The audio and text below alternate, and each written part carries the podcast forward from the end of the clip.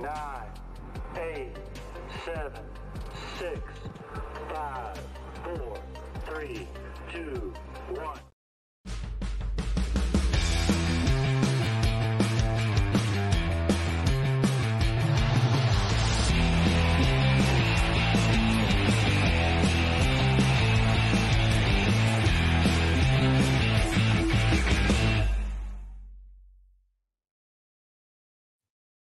Bonsoir tout le monde, bienvenue à Dans le Mille. Je pense qu'on est rendu au numéro 14. Comment ça va ce soir, Gilles? Ça va très bien, très bien. Euh, on rentre dans une série de deux épisodes assez spéciales parce que euh, c'est notre avant-dernier épisode avant le temps des fêtes. Et puis, euh, comme à chaque année, au temps des fêtes, on a des sujets intéressants. Donc, notre premier épisode aujourd'hui, on va faire un retour vraiment, comme on vous avait promis un peu les, dans les semaines passées, en profondeur sur la première demi de saison du Laval, donc les, de Du Laval Laval. du Rocket de Laval. Euh, les vétérans, les jeunes, donc on regarde ça, on prend vraiment le 30 minutes pour regarder ça avec deux, trois petits autres trucs, mais vraiment en majorité Laval. Puis la semaine prochaine, on vous fait notre spécial comme l'année dernière.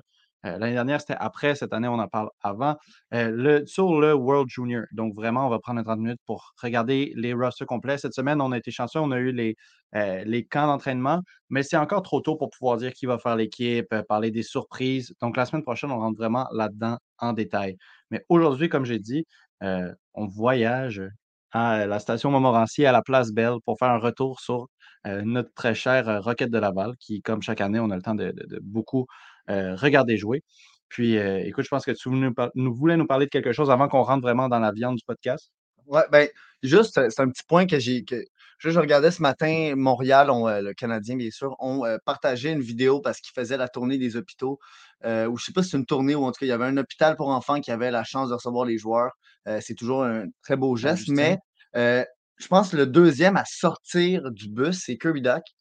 Et quand on l'a vu marcher, il y, a, il y a quelques personnes qui, qui en ont fait part, mais comme il a l'air de aucunement être blessé.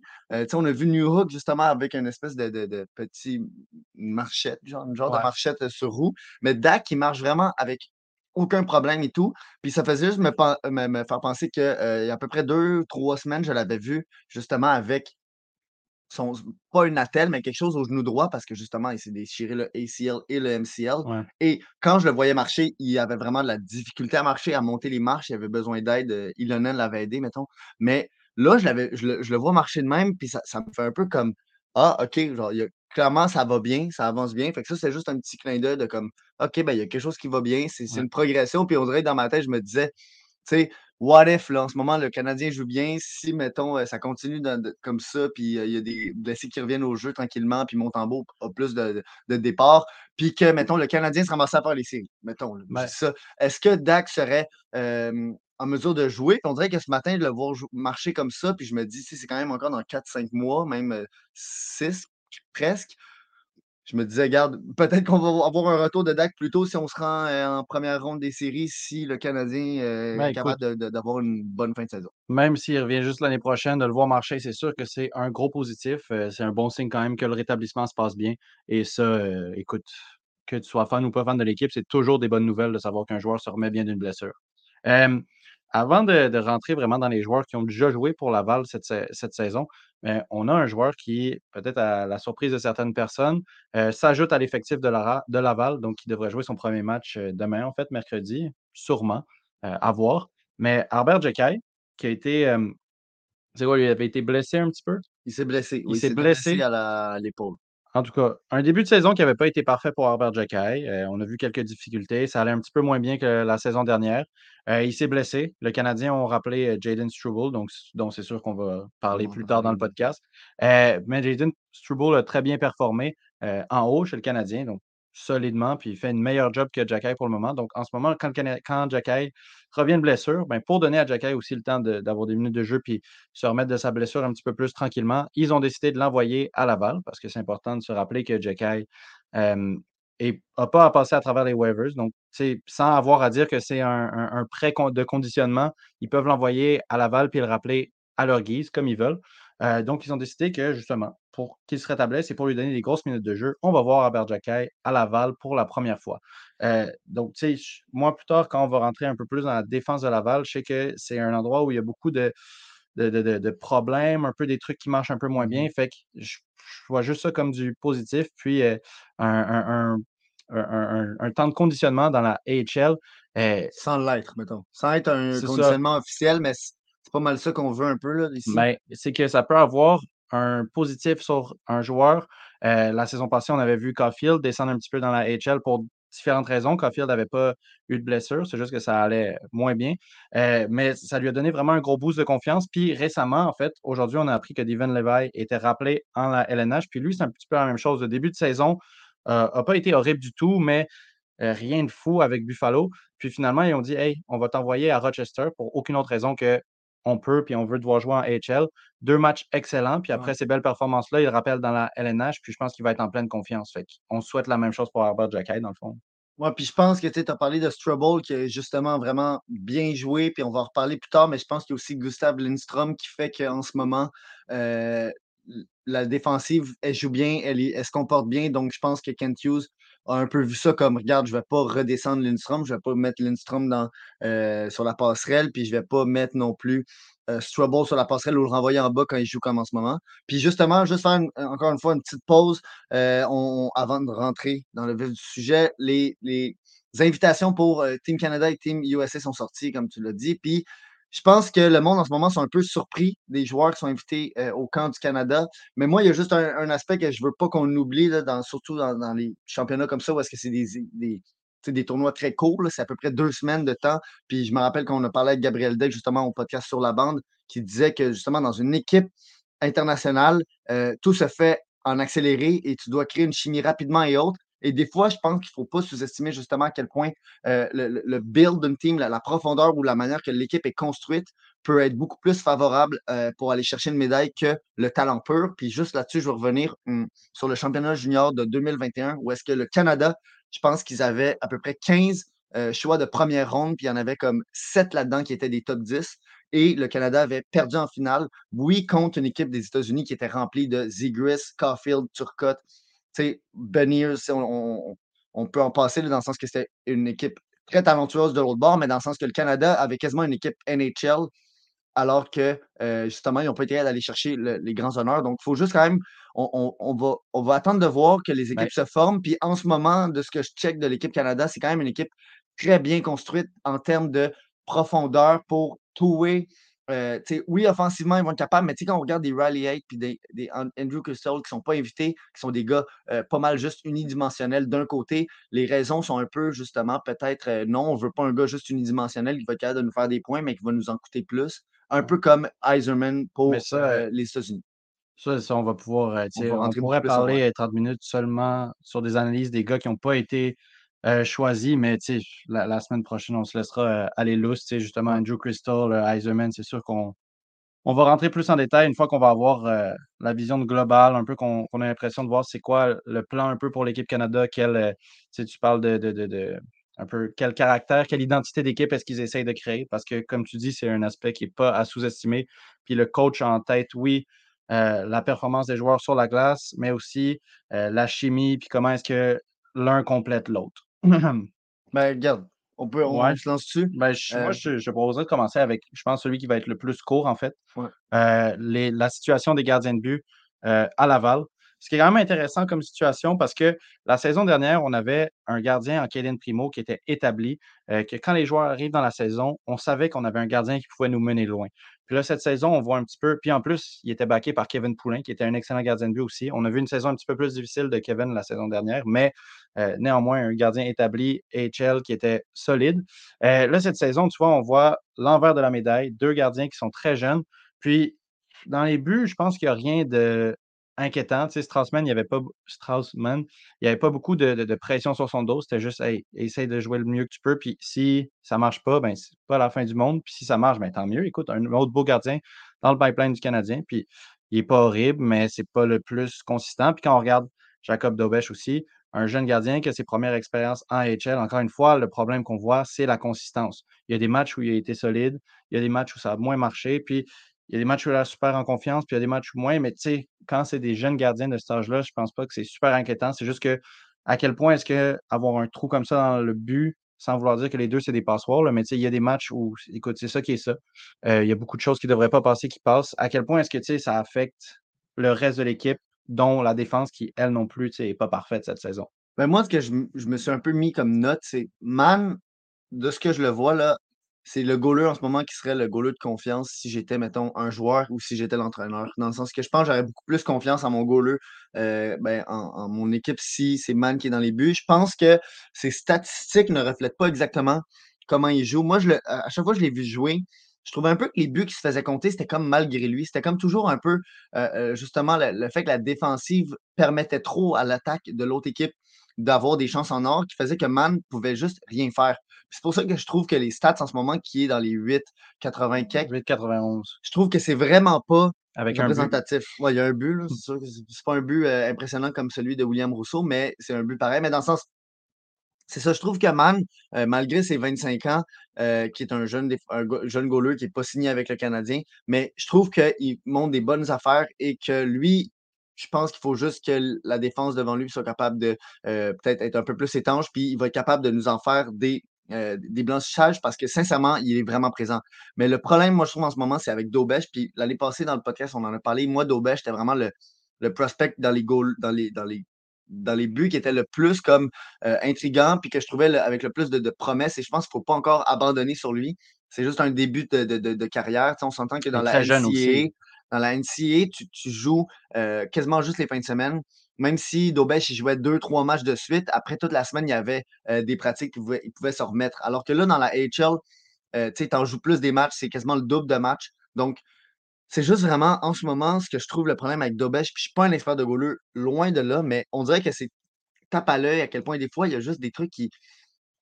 Il, peut-être utilise trop le fait que son corps est gros, et ce qui fait qu'il va souvent être comme pas au bon endroit, au bon moment. Il va avoir de la difficulté des fois à suivre le jeu, à, être pas comme prêt à recevoir le tir quand il aurait très bien pu se préparer à ce tir-là. Et il est gros, il a des grosses pads. C'est juste vraiment, je pense qu'il faut que ça s'en vienne. Puis moi, on dirait que dans ma tête, je commence à me dire, je pense pas que c'est mauvais qu'en ce moment, on pourrait le voir très bien aller euh, à Trois-Rivières et monter un Zachary Aymon ou un Joe Verbetic qui joue très bien à Trois-Rivières. Là, c'est un petit peu plus dur pour cette équipe-là de, de, la East Coast, mais Verbetic, l'année passée, ça avait été difficile dans la AHL et en début de saison avec Trois-Rivières, ça avait été excellent. Puis je serais vraiment intrigué de faire un petit switch entre euh, Verbetic et Dobesh, surtout qu'ils ont pas mal le même âge. Donc, tu sais, il ne faut pas abandonner sur ces gars-là, ils sont encore très jeunes, mais c'est juste peut-être que là, euh, justement, il y a un problème. Puis le fait que le, Rocket, en ce moment, ils sont 5 victoires, 11 défaites, 3 en prolongation, une en shootout, donc ils sont derniers de leur division, puis sont quasiment en ce moment en train de, d'abandonner sur les, un, objectif possible de série. Je veux dire, ils ont 14 points quand euh, les équipes au-dessus d'eux ont 17, 19, 20 points avec le même nombre de matchs, même un peu moins de matchs. Donc, c'est un peu tough, c'est peut-être vraiment le maillon faible en ce moment. Ben, je pense que ouais, ça illustre très bien la, la situation des gardiens de but. Euh, mais pour bien comprendre quand même les performances de Dobèche, c'est sûr qu'il y a des problèmes de positionnement.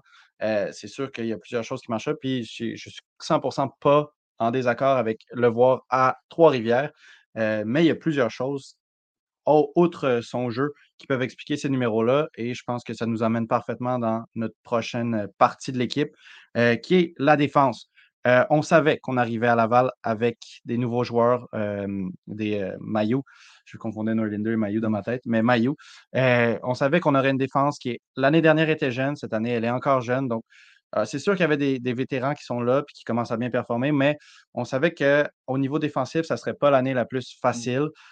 puis, en plus, je pense que le défenseur qui a le plus tapé dans l'œil de tout le monde cette saison, c'est Jaden Strubble. Que on en a déjà parlé dans les podcasts, mais tu sais. On peut rentrer un peu plus en profondeur. Ben, tu sais, oui, c'est que. Ben, en même temps, c'est que Jaden Strubble. Ben, c'était le meilleur, c'était le meilleur ben défenseur de Laval. Euh, l'année passée, quand il a embarqué, c'était déjà un défenseur ben excellent. Des séries étaient excellents, puis cette année, c'est ben, C'est ça, c'est que l'année dernière, c'était celui. Je, ne sais pas si je dirais le meilleur au complet, mais c'était le plus fiable. C'était celui que quand il était sur la glace, j'avais le moins à stresser pour un but cette année, il est arrivé puis il a amené cet aspect-là qui ne fait aucunement stresser. Puis à Montréal, c'est la même chose. Quand il est sur la glace, ben, c'est sûr que tout le monde se fait scorer dessus, mais euh, je ne trouve pas que c'est un risque. Je trouve qu'au contraire, il shut down très, très bien. Mais en plus de ça, en HL, il a été capable d'amener un aspect de production qui rendent lui un prospect à la fin de la journée qui est vraiment complet. Je ne suis pas encore prêt à dire que c'est un défenseur two-way. C'est sûr que son jeu, euh,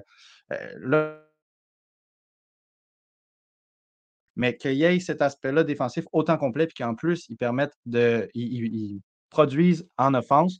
Euh, je trouve que c'est exactement pourquoi, cette saison, je serais prêt à dire que c'est vraiment le meilleur défenseur qui a joué à Laval. Puis justement, euh, en ce moment, la défense à Laval qui perd ça, qui perd un peu un guide, qui perd un pilier, euh, c'est un autre coup dur pour la défense de Laval. Puis depuis qu'il est parti, c'est sûr qu'il n'y a pas eu juste des défaites, mais je trouve que ça paraît surtout dans les derniers matchs, tu sais, quand on perd 4-2, 4-1, le match serait beaucoup plus serré si on enlevait un petit peu de ces buts euh, d'erreurs défensives, un peu de, mauvais coverage. Fait que c'est le, trou, je trouve qu'on le voit vraiment. Puis là, comme j'ai dit, il y a Albert Jacka qui arrive, donc ça devrait calmer, mais tu sais, c'est pas permanent. Là, fait en tout cas, Jaden Strubble, je ne sais pas si tu voulais ajouter quelque chose dessus.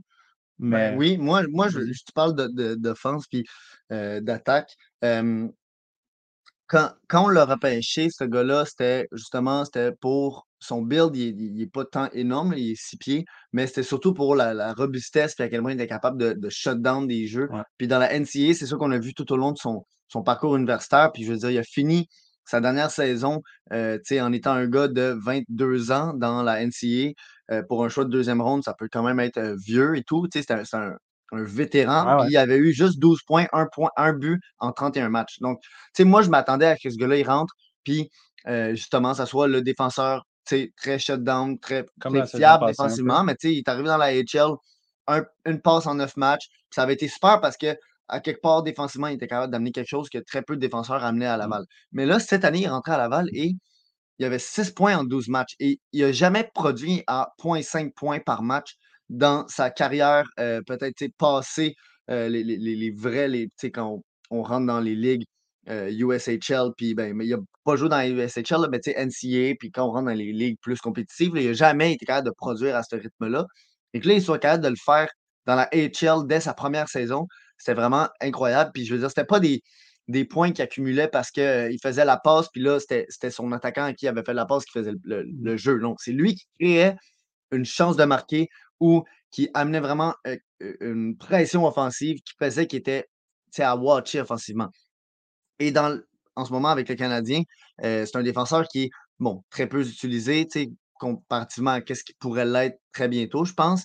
puis il n'y a peut-être pas encore aussi la confiance ou le, le, le, risque en lui, où est-ce qu'il veut comme trop se, se, prononcer et tout, mais j'aime vraiment ce qu'il fait, les, les avancées en zone, euh, souvent, il va être capable de, bien se porter en attaque. Et donc, je pense que les points pour lui vont s'en venir.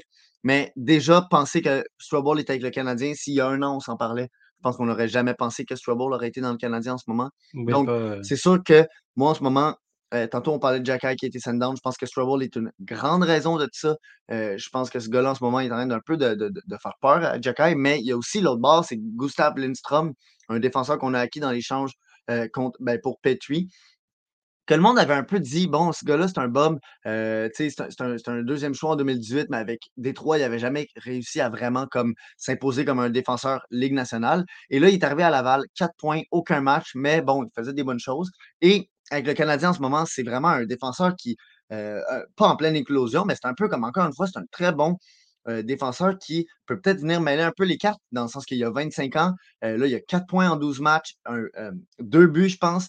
Donc, tu sais, c'est juste des choses qui, c'est les meilleurs stats qu'il a dans la LNH depuis le début de sa carrière.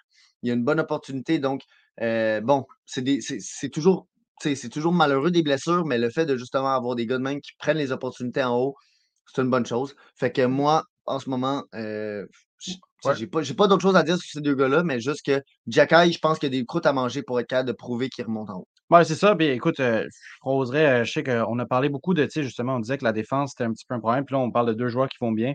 Euh, moi, je vais parler, tu sais, peut-être un petit peu plus rapidement des, des joueurs qui vont un petit peu moins bien. Puis je sais que toi, tu avais deux vétérans que tu voulais parler. Fait rentrons vraiment dans ceux qui sont à Laval puis qui restent à Laval pour le moment.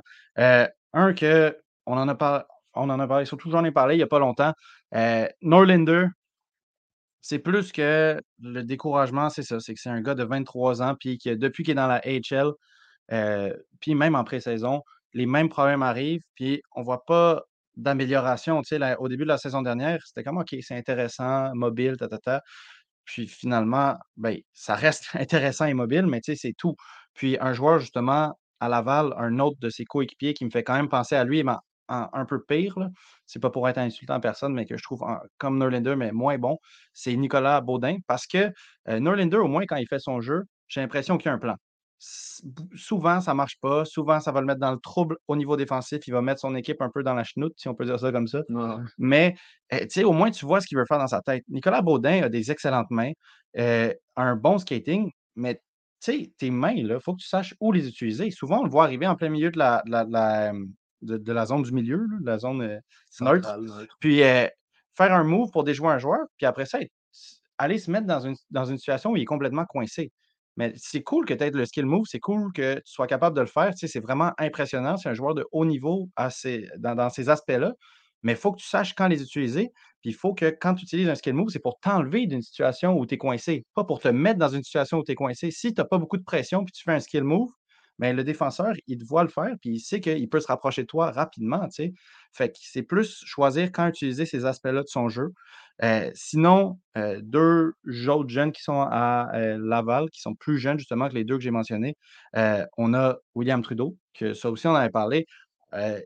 On dirait que la saison dernière, l'ascension avait été vraiment super impressionnante, que le niveau, au début de la saison, on l'avait regardé jouer, puis on était pas découragé, mais on était un peu déçus. Puis finalement, ça s'était amélioré à une vitesse incroyable. C'était très, très impressionnant. Puis à la fin de la saison, l'année dernière, c'était le défenseur, je pense, qui était le plus important euh, pour Laval parce qu'il y a la taille et le physique pour shutdown.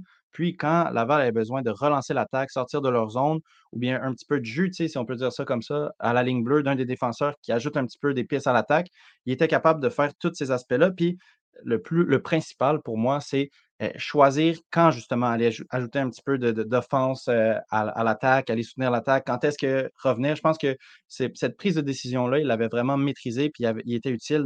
Il faisait tout le temps la bonne décision de quand est-ce qu'il faut que tu sois dans ta zone, quand est-ce que tu veux aller supporter l'attaque. Puis cette saison, c'est loin d'être horrible. C'est juste que des fois, on dirait que cet aspect-là, il l'a un petit peu euh, perdu. C'est comme s'il avait fait un, petit peu de trois pas en avant, puis il refaisait un pas en arrière, puis en train de récupérer son, son, son, son, son pas qu'il a perdu. Mais depuis le début de la saison, je trouve que ça s'améliore quand même.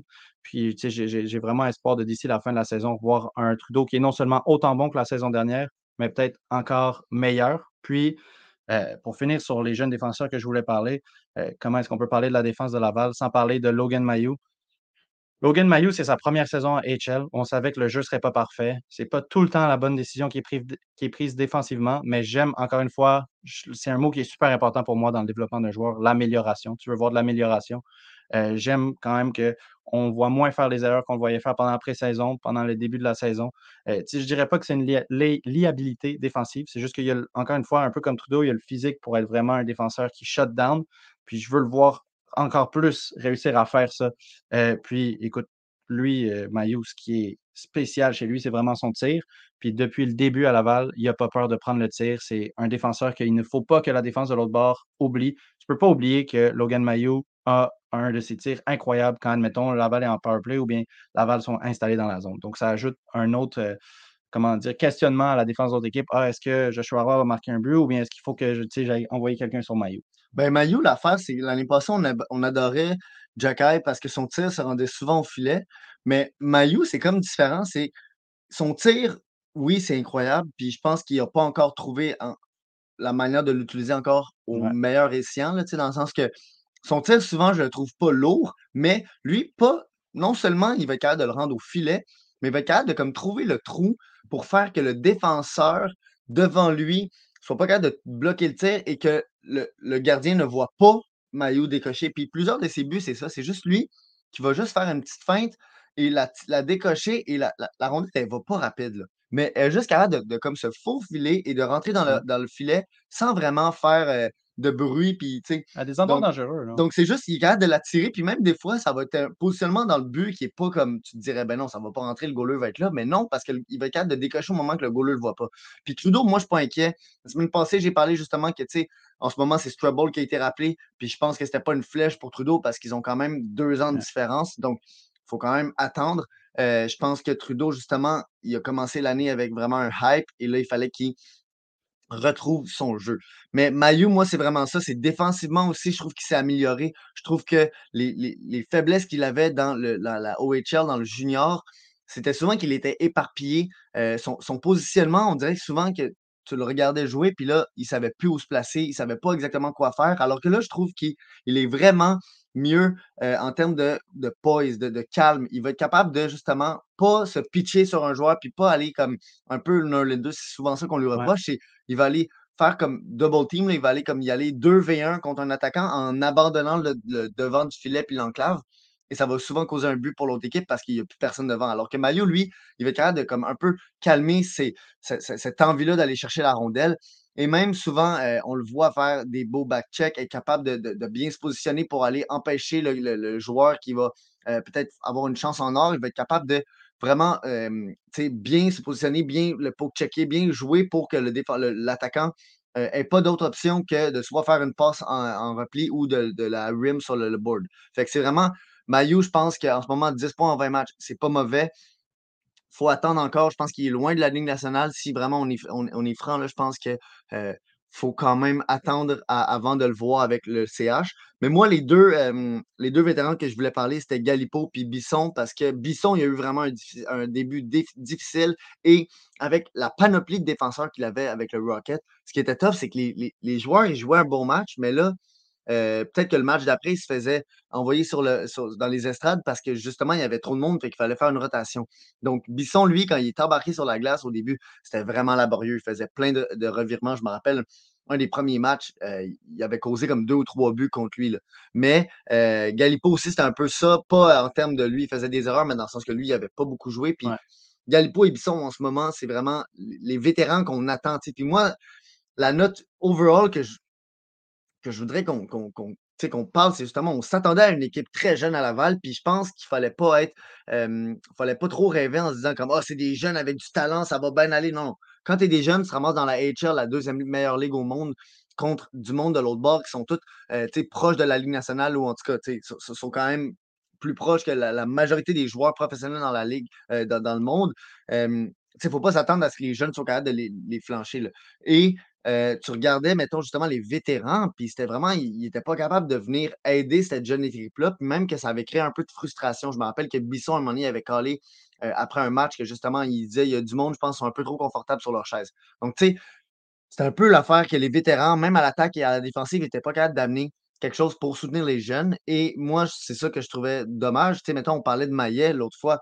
Alexandre, Ma- euh, Alexandre Maillet, c'est ça, je pense son nom. Philippe Maillet, Alexandre, c'est un autre joueur. Euh, Philippe Maillet, qui était un joueur qui, re- qui revenait d'une saison incroyable en KHL, euh, qui, que, que le monde disait que, y avait un IQ incroyable et tout. Puis là, il arrive en HL et il n'était pas capable de rien faire. Puis ça, c'est encore un peu une, preuve que la KHL peut-être diminue de, qualité et que, euh, c'est pas parce qu'un joueur joue bien dans la KHL qu'il va être capable de répliquer ça en HL. Mais bon, les, vétérans, il y avait la difficulté.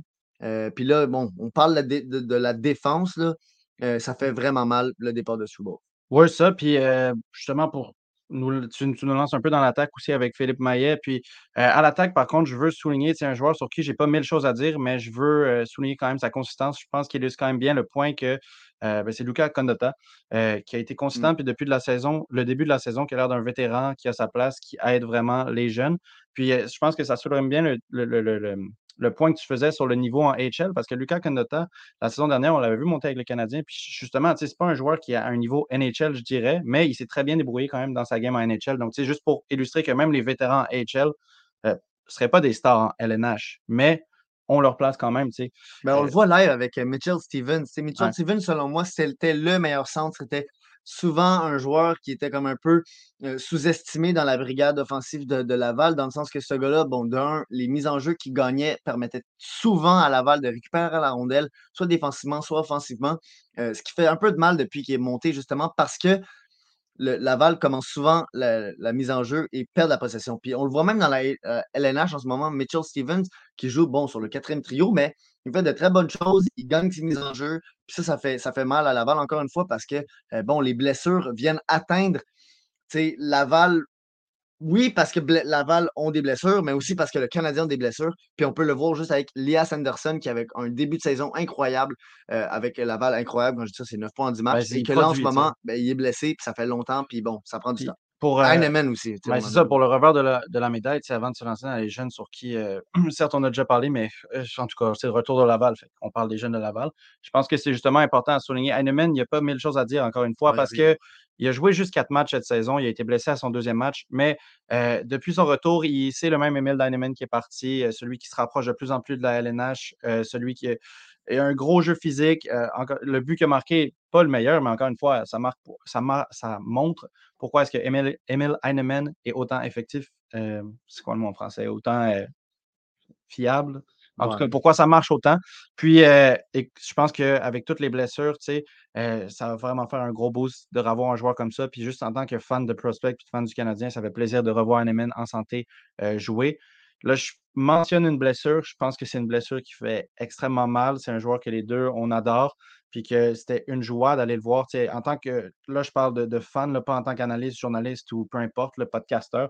Euh, en tant que fan, c'est Sean euh, Farrell, je fais référence à Sean Farrell qui s'est blessé.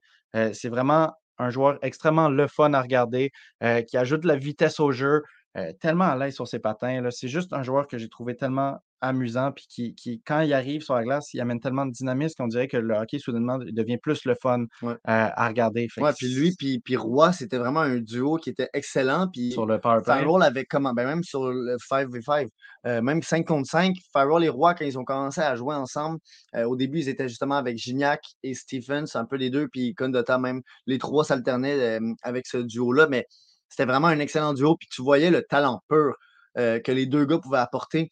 Euh, puis tu sais, Farrell, ça avait été peut-être un peu plus difficile au début. Euh, il, il était comme mis dans une position dans le line-up qui. Ben, il jouait euh, sur la le- ben, il jouait sur des lignes, ligne, ouais, troisième, même quasiment quatrième ligne, des fois, que c'était juste un peu comme OK, mais pourquoi tu le fais jouer avec lui? Puis il y a un autre gars que je veux parler plus tard, qui est un peu dans la même situation en ce moment. Mais Farrell, en ce moment, ce qui m'inquiète le plus, c'est la, la blessure qui. euh, on n'est pas capable de trouver un moment dans le match, dans le dernier match qu'il a joué, où est-ce que la- la- on pourrait le voir, où est-ce qu'il s'est blessé.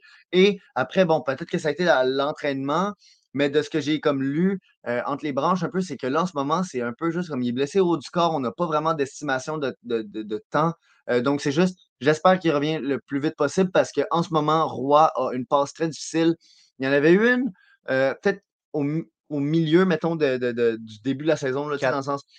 Il avait pense qu'il y fait, avait eu quatre matchs il sans avait points. fait 18 points, pas 18 points, mais beaucoup de points en une série en- octobre. 10 points, mettons, Après ça, quand on est arrivé en novembre, au début novembre, début novembre, euh, il y a eu quatre matchs sans points. Au milieu novembre, il a recommencé à produire. Avec, ça, c'est le moment où est-ce qu'il s'est comme remis avec Farrell. Les deux ont commencé à comme se comprendre. Puis Et là, là, dans en ce les moment, quatre derniers matchs, je pense qu'il est reparti sur une autre euh, ben, 100 points. ben, même un peu. Je sais, pas- je sais pas c'est combien de matchs, mais les- Ouais, j'ai la chance d'avoir vu peut-être 95% des, des minutes de temps de jeu que Laval ont joué là, cette, cette saison. Puis vraiment, en ce moment, il y a quelque chose qui n'est pas comme le roi du début de la saison, du roi du, du Ben, camp, puis du roi de- du junior, dans le sens que il y a quelque chose, je, je sais pas c'est quoi, mais juste, mettons, au début, Roy était capable de faire quasiment toujours le bon jeu. Il était capable de toujours bien, bien faire, même si c'était pas lui qui avait la rondelle ou même si c'était pas un jeu impressionnant, il était toujours capable de faire une bonne passe, de faire un, un- un beau déplacement, un tir un peu mieux placé. Maintenant, on dirait qu'il fait juste des tirs dans le milieu du logo.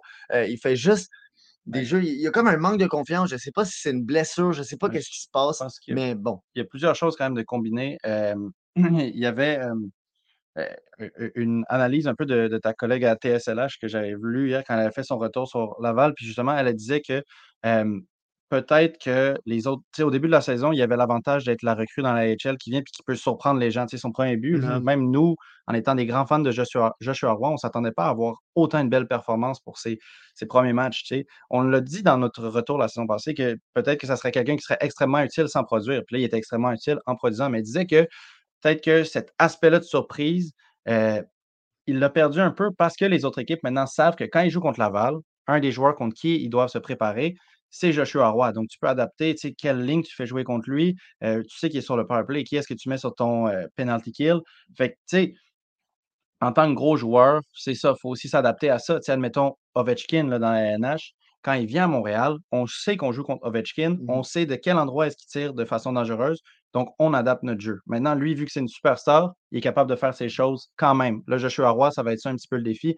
Quand les autres équipes voient à quel point est-ce que tu peux euh, mettre des points, euh, set up tes, coéquipiers, mais il va falloir que tu t'adaptes à eux qui s'adaptent à toi. Tu sais. Puis je pense qu'à quelque part, c'est une bonne chose parce que pour un joueur professionnel, euh, puis un joueur qui va peut-être aller dans un top 6, puis peut-être surprendre énormément de gens quand il va vraiment être rendu au prochain niveau. Je pense qu'il faut que tu passes dans des, dans des phases comme ça où est-ce que tu dois mentalement te reconstruire et être capable de, justement passer ça et continuer à produire malgré le fait qu'en ce moment, il y a 18 points en 20 matchs, alors qu'à un certain point, il était le premier meneur de la HL. Puis je pense que ça fait une parallèle euh, intéressante quand même, même si ce n'est pas exactement la même chose, à un autre joueur euh, de Laval, Riley Kidney, qui lui, en fait, Roi, c'est comme si ça avait fait une montagne russe. C'était allé haut, ça redescend, ça remonte, puis là, ça redescend un peu, mais tu sais.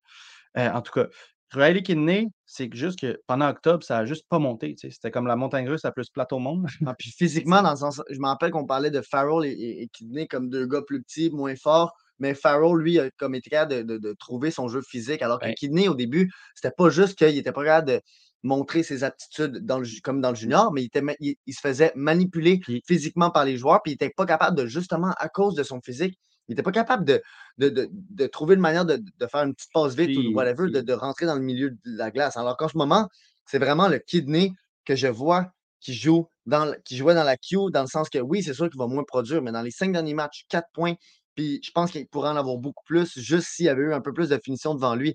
Les tirs qu'il prend, les passes qu'il fait, la manière qu'il a de se libérer, de faire un bon positionnement, c'est vraiment encourageant. Encore une fois, ça a de la masse musculaire à prendre, mais c'est vraiment, vraiment encourageant de voir qu'il naît, puis j'espère qu'il monte un peu dans le line-up. Ben, moi, c'est ça, c'est qu'au début de la saison, je trouvais qu'il dépendait un petit peu trop euh, des autres joueurs de sa ligne. Donc, en, en mettant, tu sais, oui, tu as beau bien te mettre, bien te positionner à savoir une passe, faut que tu sois soi-même longueur d'onde que tes, autres coéquipiers. Maintenant, j'ai l'impression qu'il est, plus à l'aise de justement, quand il y a un bon shot, prendre un tir, pas juste attendre que quelqu'un le trouve au bon endroit. Créer lui euh, ce bon endroit-là, créer lui ses chances de tirer. Puis oui, euh, c'est sûr que aussi avec le début de, la saison, c'est une jeune équipe, beaucoup de joueurs nouveaux. Il y a un aspect chemistry là-dedans. Les joueurs connaissent mieux ses tendances, ils connaissent mieux les tendances des autres joueurs. Mais je pense qu'il y a cet aspect-là aussi de se mettre vraiment en confiance. Tu sais, ça peut être très intimidant, euh, même quand tu es un joueur qui a mis 120 euh, points dans la, GMQ, d'arriver dans la deuxième meilleure ligue du monde. Puis je pense que ça a été une question un petit peu qu'on avait vu avec Trudeau la saison dernière. Trouver ton jeu dans cette ligue-là, accepter aussi le fait que tu ne pourras pas mettre trois points à chaque match dans cette ligue-là, puis réussir à créer ton espace. Puis c'est extrêmement difficile quand justement euh, tu es un joueur qui n'est pas le plus physique, comme euh, tu as fait la parole avec Sean Farrell. Sean Farrell, dans la AHL, sa vitesse apparaissait de façon excellente, son skating apparaissait de façon excellente, mais tout ça, c'est pas inutile, mais c'est ça devient beaucoup moins utile quand tu n'es pas capable de te défendre physiquement. Puis c'est ben deux joueurs qu'on voit quand même cet aspect-là. C'est pas parfait. Là. Sean Farrell, c'est pas encore une bête euh, physique, puis ça ne le sera jamais. puis Riley Kidney, c'est la même chose, mais je pense qu'ils arrivent quand même à développer des techniques pour soit compenser du physique ou bien, genre, tu sais, aussi s'adapter au jeu puis être un petit peu plus physique eux-mêmes. Mais Farrell, la seule affaire, c'est que des fois, justement, je trouvais qu'il utilisait bien son corps pour être capable d'éviter les mises en jeu, on dit mmh. les essuyer, euh, être capable de justement, malgré la, force physique qu'il n'avait pas puis qu'il savait que le défenseur avait, il était capable de justement jouer avec pour trouver la manière de faire son jeu. Alors que Kidney, je trouvais qu'il se faisait juste passer tout bord, tout côté, puis il n'était pas capable de justement trouver le, le, le peut-être 0.5 secondes pour se mettre en position de faire son jeu. Alors qu'en ce moment, c'est vraiment différent. Peut-être qu'il a appris tranquillement, peut-être qu'il est capable de mieux prendre les espaces. Bon, je ne sais pas, mais ça va très bien. Euh, un gars que tantôt on parlait que Farrell, justement, était mis dans une situation weird dans le line-up, puis que je ne comprenais pas pourquoi ce joueur-là n'avait justement pas euh, les chances de se prouver puis de jouer avec des, des, coéquipiers peut-être avec plus de potentiel offensif. Moi, en ce moment, c'est Jared Davidson. Ce gars-là, sincèrement, on, on le mélangeait, pas le mélangeait, mais dans le sens, on faisait un peu parler dans le sens que c'était genre un Gallagher, mais qui avait peut-être un peu plus de, talent pur pour les tirs, euh, dans le sens que le tir à Davidson est phénoménal. Sincèrement, euh, il est puissant et il est capable de le décocher à une vitesse incroyable qui fait que le gardien et le défenseur sont pas capables de l'arrêter. Mais en ce moment, c'est comme si à chaque fois qu'il est sur la glace, il fait extrêmement bien. Il, est rugueux, il va devant le filet, euh, il va sur les bandes, il va aller frapper les gens, il va faire des beaux jeux, des beaux tirs, des belles passes, mais il, se fait jouer comme sur un quatrième trio avec des gars.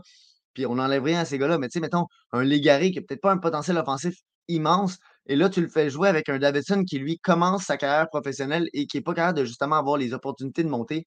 Euh, là, je pense qu'il avait été capable de jouer un peu dans le power play. Mais moi, sincèrement, Davidson, j'avais adoré son camp.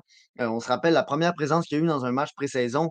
Il est arrivé sur le flanc gauche et il a tiré sa rentrée. Donc, dans le sens, ça veut rien dire, c'est la pré-saison, mais juste que Davidson, je pense que c'est un prospect qu'en ce moment, on, sous-estime un peu, qui pourrait vraiment venir remplir une chaise de bottom six, de, de troisième, quatrième trio. Et ça me déçoit un peu. Là. je ne sais pas c'est quoi les plans des, entraîneurs ou est-ce qu'ils veulent prendre ça relax. Est-ce que le DG Kent Hughes veut euh, que ce gars-là, justement, il prenne plus son temps? Mais tu sais, en ce moment, je trouve vraiment que c'est le gars qui, peut-être le, un peu le, le, comment dire, genre, il n'a pas la chance de montrer son vrai talent alors que chaque fois qu'il y a une présence, il fait quelque chose, puis il y a très peu de présence, très peu de temps de jeu. Je suis un peu déçu. Puis Davidson, moi, un, des aspects que j'ai remarqué le plus vite dans son jeu à AHL, c'était en c'était sa capacité à promener la rondelle, donc vraiment la garder en zone offensive, puis pas juste à un endroit, tu l'amener à différents endroits. Mais ça, justement, pour qu'on voit à quel point ça peut être utile, il faut que tu aies justement des gars, admettons, en, exemple, comme Joshua Roy, qui serait capable de bien se placer puis recevoir ta passe.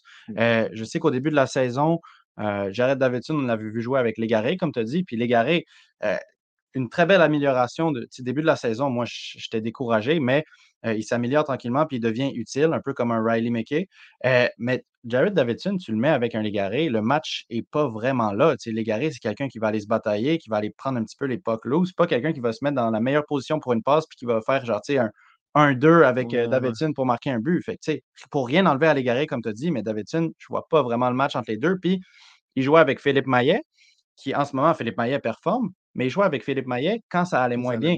Fait que Philippe Maillet, il a de la vitesse, il a son tir, mais il était juste un petit peu perdu, on dirait, dans le système de Laval au début de la saison.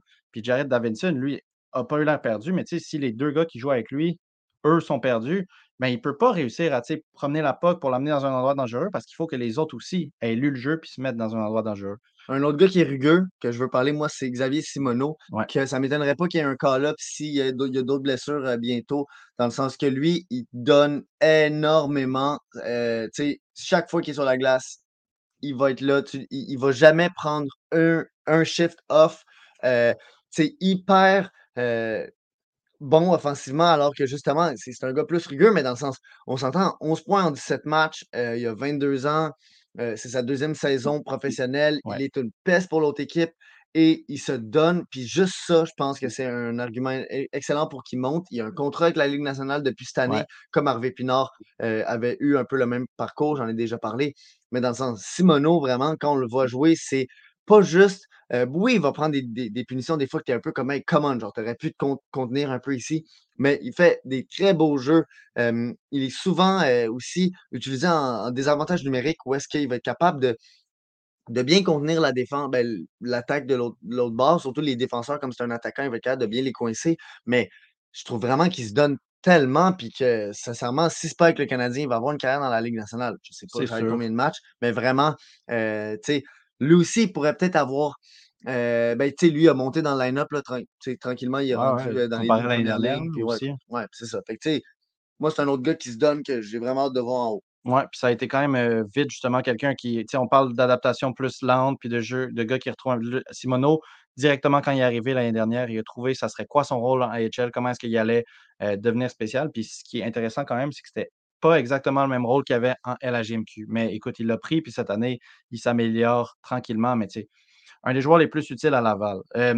moi, pour venir mes pensées sur l'attaque de Laval, j'aimerais quand même faire des mentions spéciales à deux joueurs. Euh, donc, tout d'abord, ben, écoute, si vous êtes fan de Laval, vous avez vu à quel point est-ce que Brendan Guignac euh, est resté en, santé. C'est un joueur qui est extrêmement utile pour Laval.